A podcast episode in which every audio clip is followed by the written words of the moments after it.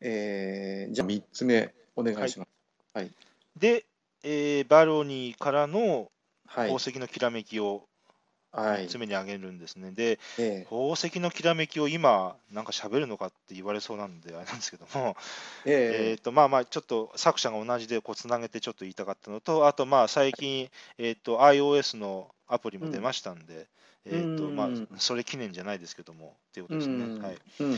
えーとまあ、一応、ほスプレンダー、宝石のきらめき、日本語版も出てますけども、作者はマルマルコ・アンドレと同じですね。はい。はい、で、えっ、と、2014年、2人から4人、うん。えっ、と、ギークはベスト3人ってなってますけども、うーん。10歳以上30分ってことです。うん。で、えーおーすごいですね。1万1760投票がありまして、はい。もう桁違いですよね。うん。で、7.61という評価です。おー評価高いですね。高いですね。えうんーとファミリーゲームランクでは7位ってことで、うんうんうんうん。まあまあ、まあ全然。で、まあ多分もう、これから先も定番としてずっと,、えーとうん遊ばれてきっと行くだろうって、まあ、言ってしまっても言い過ぎじゃない、うん。まあ、作品になってると思いますうんね。はい、はい。で、まあ、何を何を今喋るんですかって話なんですけども、えーとまあ、ポイント2つ、1個目は、えーと、拡大再生産しかないゲームであるっていうところですよね。で、ここうんでサンクトペテルブルグとの違いみたいなところですね。うん。で、えー、ともう一つは、えーと、ちょっとエリジウムのカード構成とも、えー、とつながるんですけど、うんえー、と実はちょっとカード構成、うん平均的じゃなくて、ちょっといびつなんだよ、実はっていう、ここのデザインのところですね。はいはい、はい。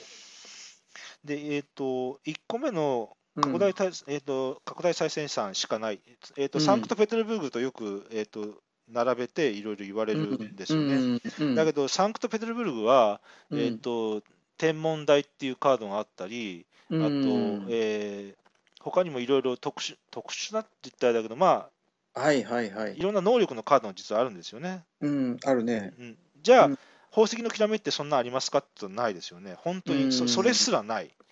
うんうんうんうん。あのもうそこまでそぎ落とすかっていうぐらい骨組み、フレームしかないっていう、うんこのそぎ落とし方ですようね。んまずここを、おえーとまあ、ポイントとして上げざ上げざるを得ないっていうことですね。はいうんそうですね。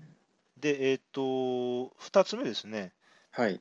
えっ、と、これカード構成、あの、ギークにもカード構成、あの、こう上がってるんですけれども、あれ、うんやっぱ有志の人がこうカード構成表にして、こう出したりしてるんですね。で、まあ、これは、このあたりはもう、私は全然数えるほどしかやってないんで、もうがっつり、うんがっつりやり込まれてる方たくさんおられるんで、まあ、うんうんまあ、全然周知の話やと思うし、なんか見当違いなこと言ったら申し訳ないんですけども、えっ、と、あのーカードのコストの差として、うん。全然平均的じゃないんですよね。あの、なんていええうかな、あのどうなんですか？はい。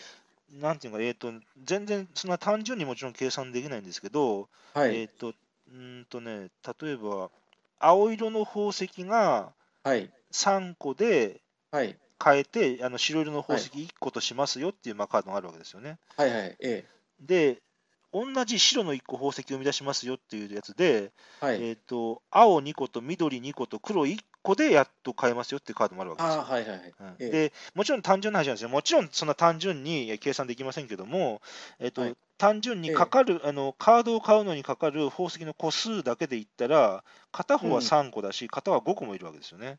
うんうんうんっていうのとか、うん。あうん。と、もう10、え違う、11個か、えーっと、あ14個か、えーっと、うん。宝石全部で延べ14個コスト払って、うん。えーっと、3点ですよみたいなのもあれば、うん。えーっと、えーっと、黒の宝石7個で4点ですよっていうのもあったりとか、えーっと単純にコストのその差だけで見ると、うん。1個あたりのっていう観点で見ると、結構ばらつきがあったりだとかして、うんうんだでただ、実はそういうばらつきが、うんえー、とこうやり込みとうんか、えー、と成長曲線みたいなものにもつながってるのかなっていう思いもちょっとしたんですよね。うんあのなんていうかな、あの下手すると、すごい平均的に似たようなうん。あのカードでずらーって作ってしまいがちなんだけれども、うん。そうじゃないので、うん。こうなんか、こう、そこがこうやり込む、実は、うん、そそ実はちょっといびつな、であるがゆえにやり込めたりできるのかなうんと、これなかなかちょっとすごいぼんやりとした話なんですけども、うん。ちょっとそういうのも感じたんですよね。ううんん。あの一つあるのは結局その手番でできることが違う色3色1個ずつ取れるということでうん3つ宝石を取るか同じ色なら2個までなんですよね。そうです。でしかもで4個以上ないとダメだと。そうそう。うん。うんそう。だから結構同じ色を集めるっていうのがまあ大変。大変なんだよね、うんだからその辺のコストでそういうふうになってるのかなっていうのも一つある,、うん。あるし、でで、同じ色の宝石がたくさんっていうのが、うん。単純にコスト、えー、なんやろ、1個あたりのうんコストっていうのは高めになってるので、まうんあ、だから、お同じ色の宝石でガーってあの取れれば、えーとうん効率がいいようなにもなってるのかな、ちょっとこのあたり、ちょっとやり込んだ人に聞きたいところですけどね。うんうんいろいろだからその辺がね、うまくね、あの非常にできてるんですよね。で、10個までなんですよね、宝石はね、キープできるのはね。そうです、そうです。そうそれもあって、で、あとあの予約っていうことで、リザーブすると、ジョーカーが1個取れるっていはい、うそうです。のもある,、あるんですよね。うんうんうん、で、で要するにその手番でよ4択、まあ、ほ色違い3つ取るか、うん同色2個取るか、あるいはそのカードをあの要するにコスト払って作るか、リザーブかっていうことで4択なんですけど、それで、それの兼ね合いと、その辺のコストとかが非常によくできてて、うんうんうん、で、あと達成すれば、あの貴族は自動的にやってくるっていう、あれはもう手番を消費しないっていうことなんですよね。うん。うん。うんうんまあその辺がね、ものすごくよくできてると思うんだよな、あのゲームうんうんは。はいはい、ううんん。まあ、本当に武骨ですけどね、うん。そう。で本当にねでもうそぎ落としててもう本当にそのインタラクションと戦略にもう特化してるゲームっていう気がして僕はちょっともうアブストラクトじゃなくてそのカードのめくりドローはあるんでうん。揺らぎはあるんですけど、うん。あまりにもなんていうかそのその他者を蹴落としてうん。自分が優位に立つっていうことに、あのー直球すぎすぎるのが、まあそうですね、ううんんちょっと僕には辛い部分もあるんですよね。はいはいはいはい、うん。ででそのフレーバーも弱いと僕は思います。あのうん。うん。あまりにもその競技性が強いというか、うんうん。うん、あの宝石がどのいうよりもなんていうかその、ね、色色この色何個で何点とかその色何個で何点で相手が何を何個持ってるっていうのも十分情報として見えてると。うんうん。うん、っていうことでものすごくなんていうかあの実力勝負の世界うん。でそれはインタラクションがまたまた非常に強く意味を持ってくるのがうん。結構ちょっと息苦いしい、息苦しく感じるかもしれないですね。そう。うん。息苦しく感じる僕は息苦しく感じますよね。よくできてるんですよでもねものすごく完成度が高いんだけどうん。もうあまりにもなんていうかあの勝負に徹してる世界っていう気がして、うん。まあ潔いですよね。うん。そうですね。うん。だからそこはマーク・アンドレっていう人はそのバロニーもそうだけど、うん。はっきりその競技性っていうものになんていうかもう、うん、意識的なのかなっていう気もしてますね今のところね。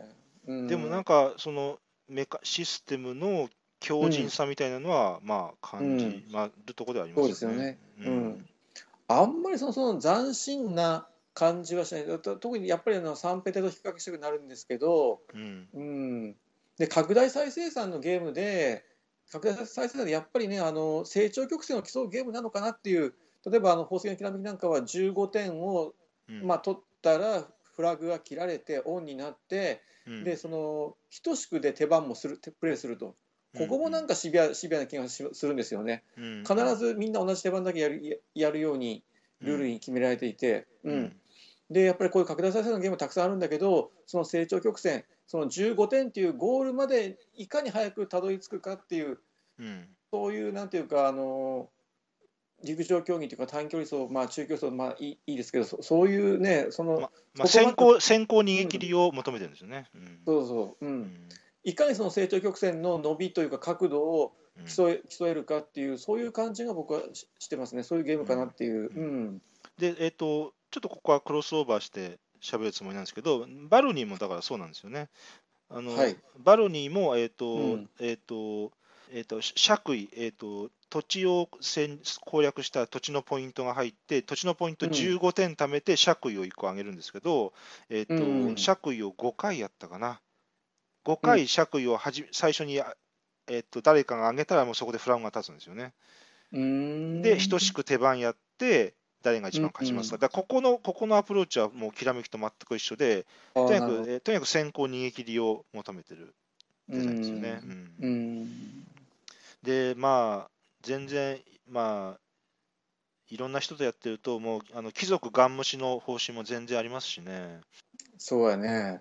うん。いいろいろだからあのやりようあるみたいやね。1点とかうん。2点の宝石ばっかりこう買ってって5点を1枚とかそうです、そうです。うん僕やっぱりその基本的にはその貴族の最初並びを見て今回はこの色とこの色の石石というかあれを集めていこうみたいなそんな方針を考える、考えるんですけど結局あの他人と被っちゃうと非常に辛いんであのゲームは。うん、なそうですね。うんうん例えば9枚とかうん7枚とか6枚とかでうん買ってる人も見たことがありますし、ぜうん。貴族貴族なしでね。なるほどね。うん、でも、もう、うんあのガンガン予約でオールマイティのコイン取って、でも、うん。もうなんていうか、本当にもうまし得点まっしぐらって感じですね。うん。なるほどうんね。でも4枚ディスプレイされてるわけで、うんまあ、言うても全部見えてるわけじゃないし、まあ、そこはうん。そのその時の場の流れを読んで、うん臨機応変にっていう、まあ、ここですよね。本当にだからあれだけの情報量の世界でいろいろその方針が取りうるっていう意味ではやっぱりすすごいよねデザイン的にうんうね。んうん、極めてそのせ狭い世界っていうことでもないけれどもあの、うんうん情報量的的に特別にさんが多いわけじゃないんだけどうんうんその中世界の中で取りうる手は豊富に用意されてるっていうところが僕はやっぱ一つ評価できるポイントかなっていうふうには思うよね、うんやっぱね。ううん。ん、そんな簡単にそんなもん作れるのかって感じですよね。うん。そうだようね。ん。まあこれがあのだからスペースカーボーイっていうパブリッシャーとマーク・アンドレっていう人のうん。デビュー作ですからね。バロニーも宝石のきらめきも思ったのは、うん、えっとまあ、あと宝石のきらめきとサンクトで何が違うんだっていうところで、うん、やっぱ、うん。うん得点計算っていうものをうん、絞って簡素化してるのかなっていうのは思ったんですよね。あほうほのえっとサンクトはトクラあのクラマートラックがあるんですよね。はいはい。だけど宝石のきらめきはそれすらないと。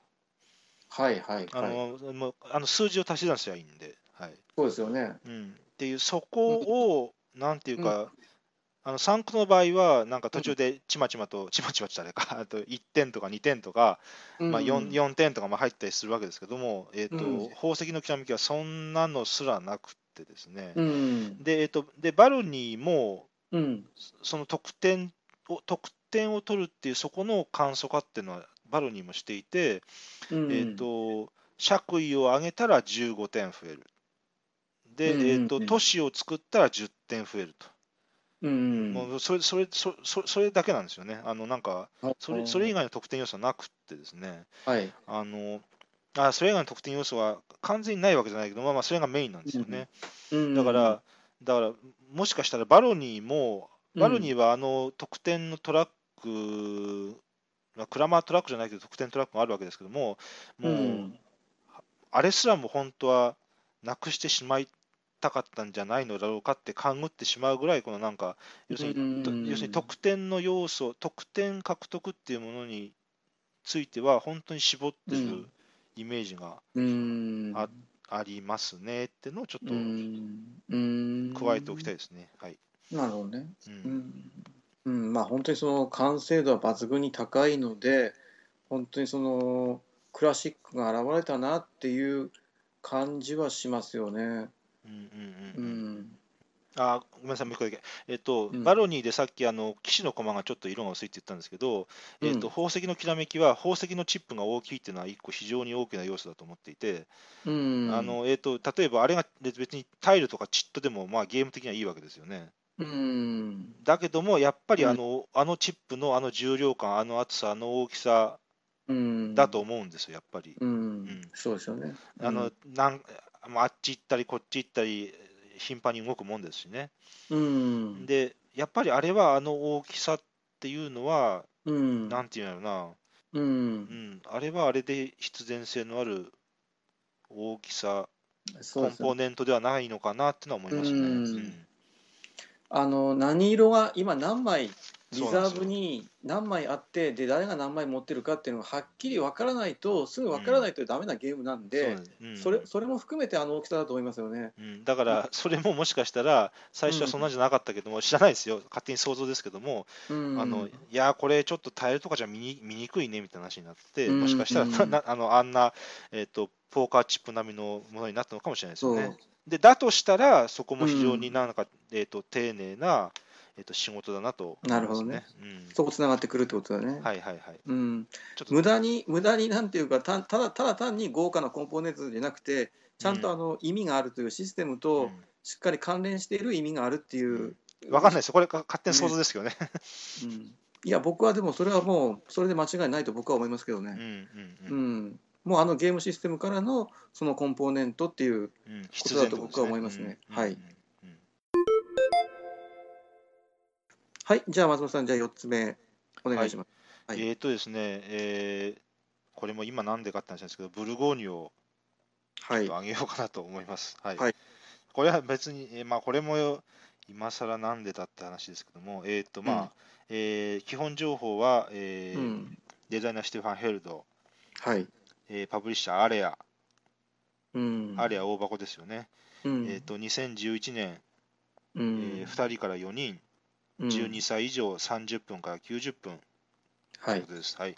うん、えっ、と、ギークのレーティングですけども、えーうん、1万4662票うん、入ってまして、8.07という、うん、えーとすごい、えーうん。レーティングですね、はい。うん、ストラテジーゲームランクで7位、うん、ボードゲームランクとして9位と、ね、傑傑作と言っていいと思うんですけどね。うん、で、えっと、フェルドの作品で、えっと、この間トライアヌスあの、うん紹介していただいたんですけども、はい多、分フェルドの、えっと、ギークに登録されている作品で、うん、ランクとして並べると、多分一番上ですよね、うん、確かね。はい。はい、あ、そういう話ありましたよね。はい。そうだ、そういう話しましたね、トライアスの時。はいはい、えっ、と、まあ、で、これも、ももうまずフェルドファンっていうのはたくさんいらしてて、うんでこれもやり込んでる方もたくさんいて、何を話すんだってところですよ。まあ、あのうんまあ、これはさらっといくんですけども、えーとうんまず、えーとえーと、フェルドのゲームでベストってあなた何ですかっていうのが一つ目ですね。うん、で、えー、ともう一個目は、重量級ダイスゲームにおいて、ダイスのリロールを採用する、しないっていう話ですね、もう一個は。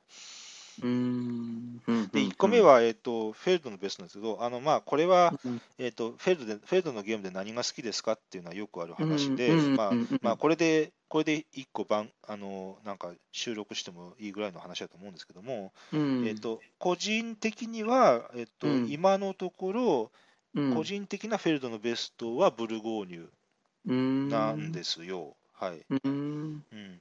うん、あじゃあ、そうですね。で、まあ、何で、えーと、なんでベストって思ってんのかなっていうのであって、えーとですねえーと、フェルドのゲームって言えば、えーとこういうタイミングまでにあなたはこれ準備しとかないとマイナス何点ですよっていうのが恒例としてよくあるわけですよね。はい、えーとありますトライアヌスもあるし、えーと倉庫の町は火事がありますよね。うん、それから、えーと、ブルージュあったかな？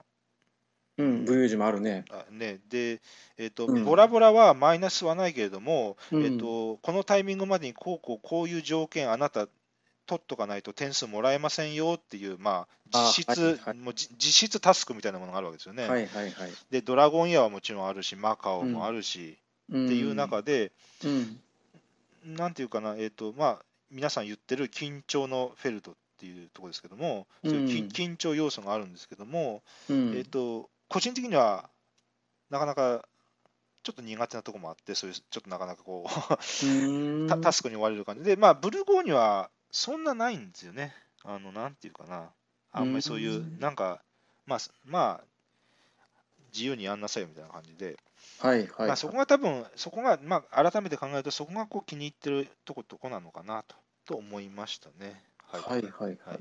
そんなに緊張要素がないよと、うーん。タスク要素がないってことですね。うーん、なるほどね。あの、圧迫してくるような、んそういうこうなんか迫り迫りくるような、うん。そういうものはうん。ないよね、多分ないと思うんだけうど。ん。まあ、なんで、えっと、今のところベストですよっていうのが1個目です、ね。なるほどはい、でうん、えっと、もう1個目は、えっと、重量級ダイスゲームにおけるリロールについてですね。で、えっと、重量級のダイスゲームっていうんで、ブルゴーニュもそうなんですけど、まあ、もう1個挙げるものとしてトロワがあると思うんですよね。うん。で、えっと、トロワトロワにあってブルゴーニュにないものって何ですかっていうと、えっと、うん。リロールっていう要素だと思うんですよね。これ、あのブルゴーニュもしリロールの要素あったらごめんなさい。ちょっと検討違うこと言ってますけども、えっと、ただ、えっと、ブルゴーニュはダイスの目を操作するって時は労働者を使ってプラス1とかマイナス1にするんですよね。はい。だけども、えっと、トロワは、えっとう影響影響力っていうものを使って、あれうん1影響力を払うとダイスを自分のダイスをリロールできるんですよね、ルールとして。うん。はい。でこのでこれもああのなんでしょうね、これもあの好みなんですけど、うん。あの好み自分の本当になんか好みとして、言い悪いじゃなくて、好みとして、デザインとしては、うん。えっと、なんかリリロールってなんかない方が好きで、あのうん。まあ、このこれ好みなんですけどね、なんていうかな、うんえっとやっぱり自分がプレイしてて、あんまりなんかリロールってなんかあんまり選択しないんですよね、私。あのああ、なるほど、ね。ルールにあったとしても、確か、あの、えっ、と、マルコ・ポーロもリロールありますよね、ラクダ1個う払って。。んうん。で、多分ラクダを2個払ったら、ダイスの目操作やったかな。うん。っていう時に、なんかね、これは本当好みなんですけど、なんか、なんやろね、1個払って、なんかとんでもない目が出ちゃうぐらいなら、ラクダ2個払って確実に目操作するわっていう方を私選んじゃう方なんですよ。なんか考えるとうきに。ん。なんか、なんていうかな、こう、リズムでこう考えてるときに、急になんかうん3分の1の確率でうまくいきますよって、なんかそういう、急にそうなんか言われると、なんうか、ん。私の、まあ、私の個人的な、えっ、と、うん。あれでは、なんかノイズに思えちゃうんですよね、こう考えるときに。なんか、うん。なんかうまくいくかもしれんし、いかんかもしれんっていうのになると、うん。ななんか、まあ、それはそういうか、そういうふうにして考えるのが苦手だっていう、まあ、とこなんですけどね。うんっ。ていうのもあって、だからなんか、だから例えば私、トロワでもリロールってほとんど選択したことないし、だってうまくいくかどうかわかんないから、うん。うん。う。うんっていうので言って、えーと、ブルゴーニュっていうのは、えっ、と、本当、これあったらごめんなさいね、確かリリロールってあのメインとしてはないはずなんですよ、ブルゴーニュって。うん。うんなかったと思いますね。うんうん本当にで、労働者でプラスマイナス1補正う、んうん、うん、で1661の相互交換ループはありましたよね。なはかったかな確かありましたね。確かありましたよね。うんはい。うんなのでそ、そっちの方が、なんか、うん私は考え考えていくときに楽しいし、うん、なんか好きだし、なんかノイズがない、ノイズなく考えられるんですですよね。個人。まあ、これ個人の好みですよ、もちろん。うん、なんですけどね。うん。なので結、構じゃああれだ松本さんはこういうダイスゲームやるときにリロールのありなしっていうところをどうかっていうのは意識的に見たりもするってこと？あ、でも、うーん、うん、うん。あこのゲームはリロールあるなとかあこのゲームリロールないんだみたいあなそういうのは意識的にちょっとアプローチしたりするんですか？っていうか、あの、うん、リロールっていう選択肢をあんまり取らないなって感じですね。あーあんまりっていうか、ままず取らないなって感じですね。まあ、あるなしに関わらずもうリロールはしないとほとんど、うん。うん。あ、あの、えっ、と、なんかあなたはこういうコストを払ったらリロールできますよって聞いたら、うん、はあ、そうですかって思うんですけど、多分あんまり、あんまりそこからはこうぐーっと考えないですよあーなるほね。はい。うん。なだななんか、だって、6分の1とか3分の1で,、うんでうまくいくんですっていうところまでしか突き詰められないから、考えるときに。うんうんだから、なんかそういうのがちょっと苦手で、でそれって仮説じゃないですか。もしうまくいったとしたら、うんぬんって考えるわけですけど、ちょっとそういうののが個人的には苦手で、うん。それよりは1プラスして、で、どう、ああして、こうして、うんぬんっていう、なんかこう、一歩一歩考えてうんいくのが好きなんで、うん。だからあんまり選択肢として、ルール上あってもあんま取らないんですよね。まあ、それ、まあ、うん。そ多分それはそれはもったいないってところなんですけど、うん。これ多分人によって違うと思うんですよね。うん、うん。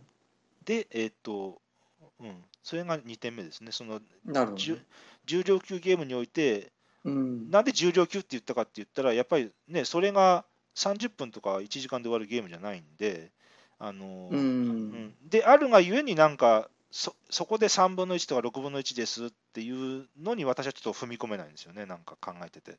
うん。っていうのは、これ人によって違うと思うんですよね。うん。あの僕そうだダイスロールをそうこういうその重量級の本格的なマネジメントゲームにうんうん。取り入れるっていうのは、うん。まあ、結構あの冒険というか勇気がいるんじゃないかなっていう気はうんするんですよね、一つ。うんうんううん。ん、でやっぱダイスロールのダイスロールってやっぱ基本的には軽いゲーム向けパーティーゲーム向けってまだ言わないけれども、うん。そっちの方が作りやすいし相性もいいような気があって、うんうん、でフェルトはよくダイスを使ってこういうねかっちりとマネジメントがものを言ううん。重量級ゲームを作ってくることがあるので、うんうん。そういうのにで見るためにはこういうのできるんだなっていうねダイスロールがはいはい。メインになりつつも、しっかりその競技性のあるマネジメントメインのゲームが作れるんだなっていうのがいつも僕は思うところあり,、うん。ありますね。うん。うん、で、そういう、そこでブルゴーニュっていうのは一つ、うん。ちょっと一つ結晶化されてるうんもののように、私は勝手にうん思ってるんですよ。なんか、ブルゴーニュやってて、なんか、ダイス、ダダダイス運ゲーだねってあんま言う,、うんうん。言う人もいるのかな、私はあんまそう思わないですけど、ううん。ん。出た目は出た目として、まあ、あのブルゴーニュあるあるですけど、ゾロ目が出たらきついんですけど、あのうん。まあまあ、出た目でなんとか、なんとかやりくりするっていう、ううん。んそれそのその運命を受け入れて、そこからマネジメントするっていううん。ところですよね。うん。うん。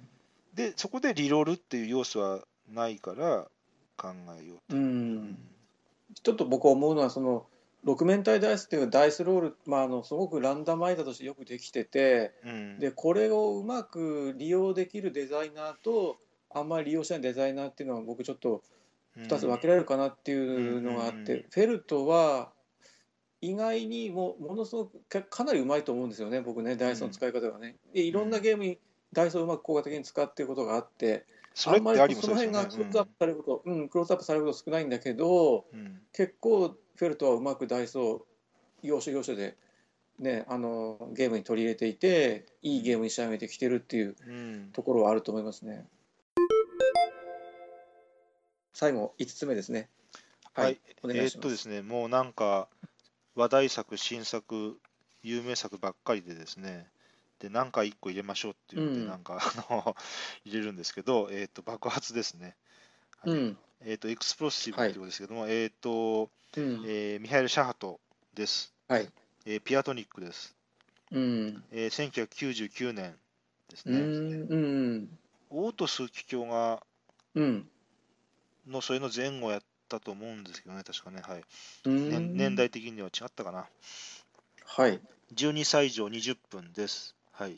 うんうんえっ、と、まあ、本当に今今挙げた4つと比べると、まあ、マイナーですね。えっ、と、4えーと、うんレーティングとしては41票入ってて5.72というところです。おお、はいなるほどね。はい。うんえっ、と、爆発に関しては、あのまあ、軽いゲームですけども、ポイント2つ、えっ、と、1つ目は、うんえっ、と、シャハト的な、うんえっ、と、ゲームのテーマとの親和性のなさっていうところですね。うん。あとうんうんで、えー、とでもう一個は、えー、と爆発はメ,、うんあのメインのルールとバリアントのルールがあるんですけど、えーとはいえー、とメインのルールでしかやられたことない方は、一回バリアントでやってみたらどうですかっていうのが2つ目です。えー、あそうなんだ。はいはい。で、これ、うん爆発ってのはカードゲームでして、うん。でかえ本当これもアブストラクトと言ってもいいぐらいかっちりしてますね。うんえーとえー、とか各プレイヤーは1から8のカードを持ってます。で、これみんな一緒です。はい。で、うんあの手札とはいえ、あのー全部一緒なんで、正直、うん机にバーって1から8まで並べてもいいぐらいです。はい。はいはいはい。で、カードを、あので、えっ、と、得点カードが並べられていて、うん。え7点とか3点とか5点っていう得点カードが並べられてて、そこにその,、うんそのそのカードを取るのが目的なんですよね、それが得点なんで。はいはい。で、えっと、自分のカードをこうこう並べていくと、縦に並べていくと。うん。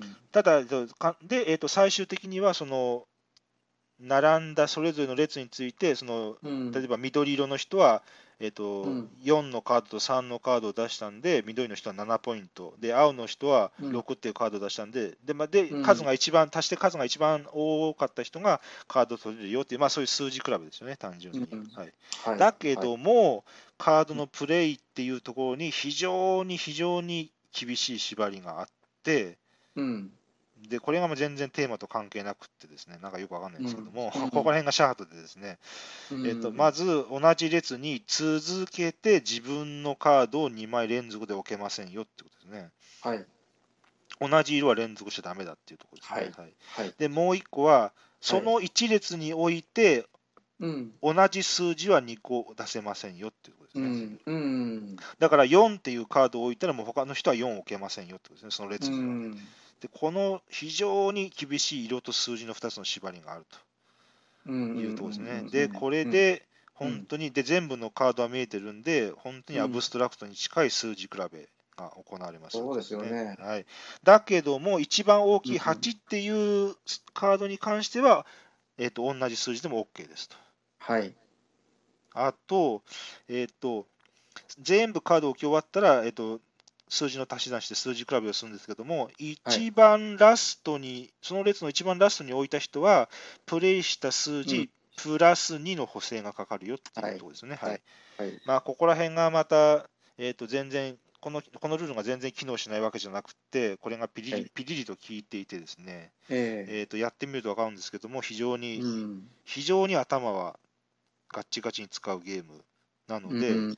うん。あの正直、息苦しさはあると思うんですけど、うんちょっとそういう思考系が好きな人は、うん。一度やられたらいいと思う、うん。シャハトの一品だと思うんですよね。はい、はい。はい。っていう、まあ、そういうテーマ、テーマが、テーマと、このこれテーマは爆発で、まあ、なんかギャングの構想で、うん。なんていうテーマなんですけど、まあ、そのテーマとはなんかよくわけのわかんないあのルールなんですけども、うんまあまあ、うんそれも、それもシャハトらしいっていうところですね。はい。うん。っていうのが一つ目ですね。はい。あのーあれですよね、得点カードはプレイヤープラス1枚、だから4そうですね人プレイだったら5枚5並べられるん枚ですよね。うんで、えー、と各自のプレイヤーは各自8枚持ってて、うんうん、でその列に8枚並んじゃうと爆発してうん得点カードがマイナスになるんですよね。そうでえっ、と、プラス7点のカードの裏側は、あのマイナス2点っていうカードなんですよね。うんで、えっ、うんと、えっ、と、表と裏の絶対値の和が必ず9になるようになってると絶対値の和が9。そうですね。はい。はい。で、えっ、と、今ちょうどハトさんおっしゃっていただいたんで、それが2つ目なんですけども、うん今、今おっしゃっていただいたように、基本のルールは8枚並んだら爆発するんですよ。はい。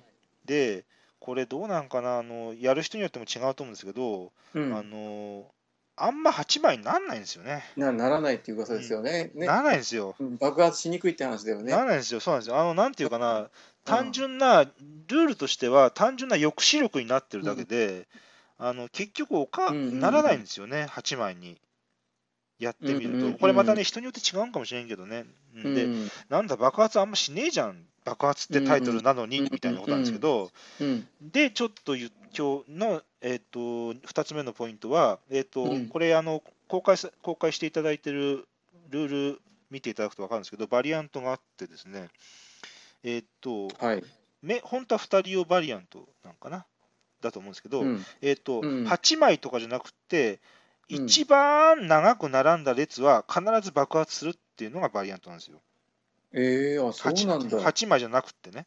うーん。で、確か同数だったら、同数トップタイだったら、もうどっちも爆発するっていう確かことやったと思うんですけど、はいはいはいはい。で、あの個人的には、あの、うんこっちの方が面白いと思うんですよね。要するに、まず絶対どれか爆発するんですよ。はいはい、そうですよね。そうなんですよ。うんっていうので、なんか、え、爆発する、爆発するって聞いてたけど、なんか全然爆発しないで、ただの数字比べで終わったじゃんっていうふうにならないので、なんていうか、そ、の、どれか一番伸びちゃった列が絶対爆発するんで、うんあのそこの緊張感は段違いにこっちの方が面白いと思うんですよね。ああ、なるほどね。あ、でそれ試したいですね、そのバリアント。うん。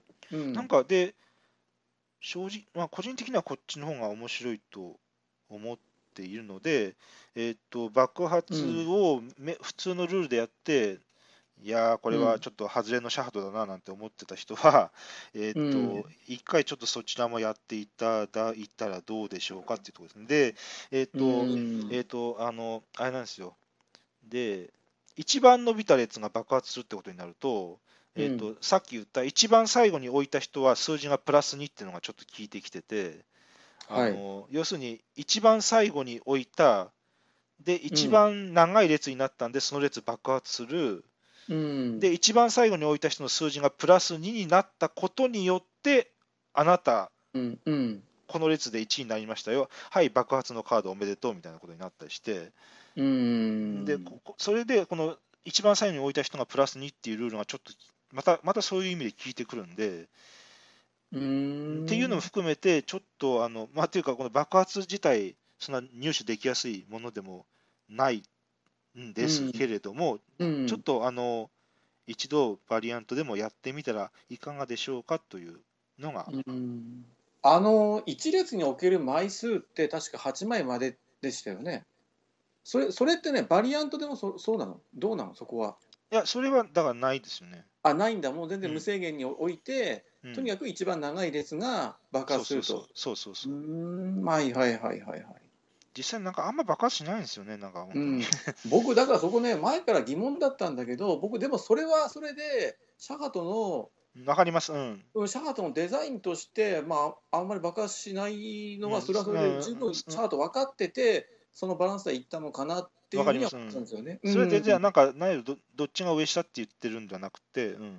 うん、それもわかります、それもデザうイン。ん、本当にだからでも、ただもし爆発が起きてしまったら、ストンと落ちちゃうっていうか、基本は得点札が取れるゲームなんだけど、ひょっとすると、ドンと落ちちゃうっていう、誰かがそこに置くことで、うん。他人他人にそのカードを置かれたことによって、ね、あの自分がマイナスのカードをと取らざるを得ないっていう、そこの落差を結構考えたときに、そういうバランスもありかなっていうふうに思思いますね、わ僕は。わかります。うん。うんだから、絶対どっか爆発するってことは、まあ、おおっしゃるように、ちょっと、あの、得点差はつつきやすくなるかもしれないですね。うん。ただ、まあ、そこ、そこはそれで、そっちはそっちで、うん。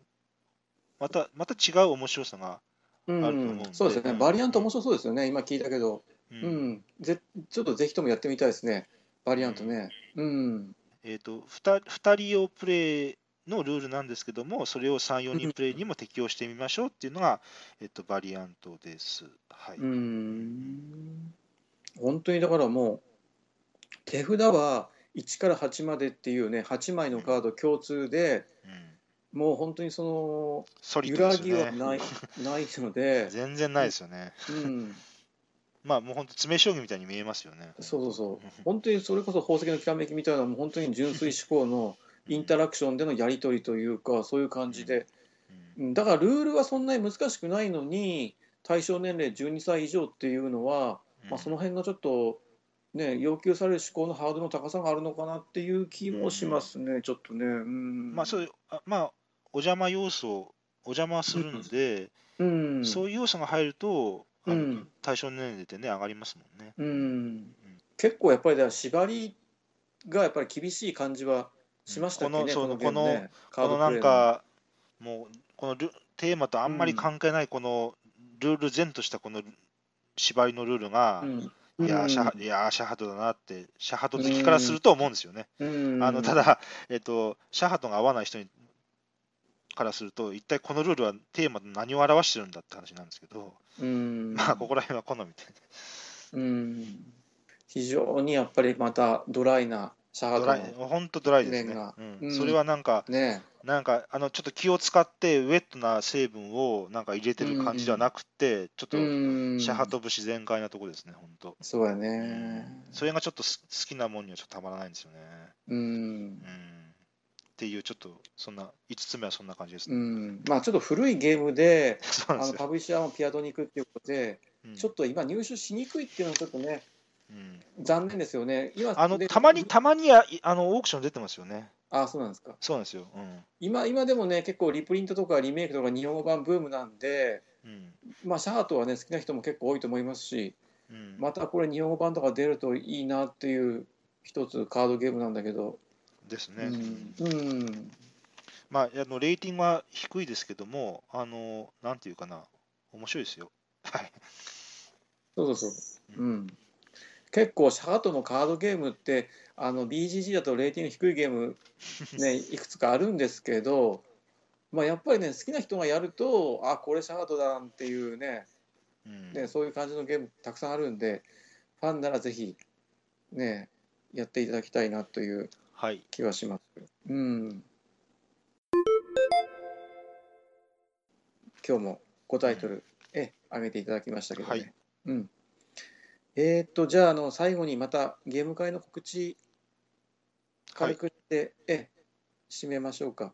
はい、えーっと私の方を主催しているゲーム会エチボというゲーム会なんですけど、えーっと7月7月26日、うんあのこの回の公開が25日なんで、その次の日の日曜日ですね。ははいい。はい。福井県越前市広瀬町のワークセップ広瀬っていうところで、はい。えーやってます。まあ、田舎の方ののんびりとしたあの、ね、中でやるこじんまりとした、まあ、アットホームなゲーム会で、まあ、あの飛び入り参加も全然か可能ですし、のどかですよね。うんえー歓迎させていただきますんで、はいえーまあ、あのいや癒しというか、なんというかで。も環環境としては本当に素晴らしいですよね。うんうんうんちょっとそういう感じで、ね、フラッと来ていただければなと思います。まあ、はい結構ね、持ち込むゲームはレアなものもあれば、あの今度はコルトエクスプレスなんか大賞取った SDJ も、はい持ち込んで話題作。かなとえ思っていますので、まあ、新旧取り混ぜて、はい。ね、あのいろいろ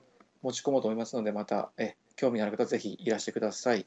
はいって言っ。ても、まあ、この放送の次の日なんだけど、はい。じゃあ、松本さんどうでしょえーっとですね、この公開が7あの25日っていうことなんで、えーっとん、さすがうにその次の月の告知をしようと思うんですね。うで、えーっとですね、えー8月の、う、うん。まず告知の前に8月の9日に、えはいーっと日曜日、えーっと、金沢ボードゲームマーケットっていうのがあります。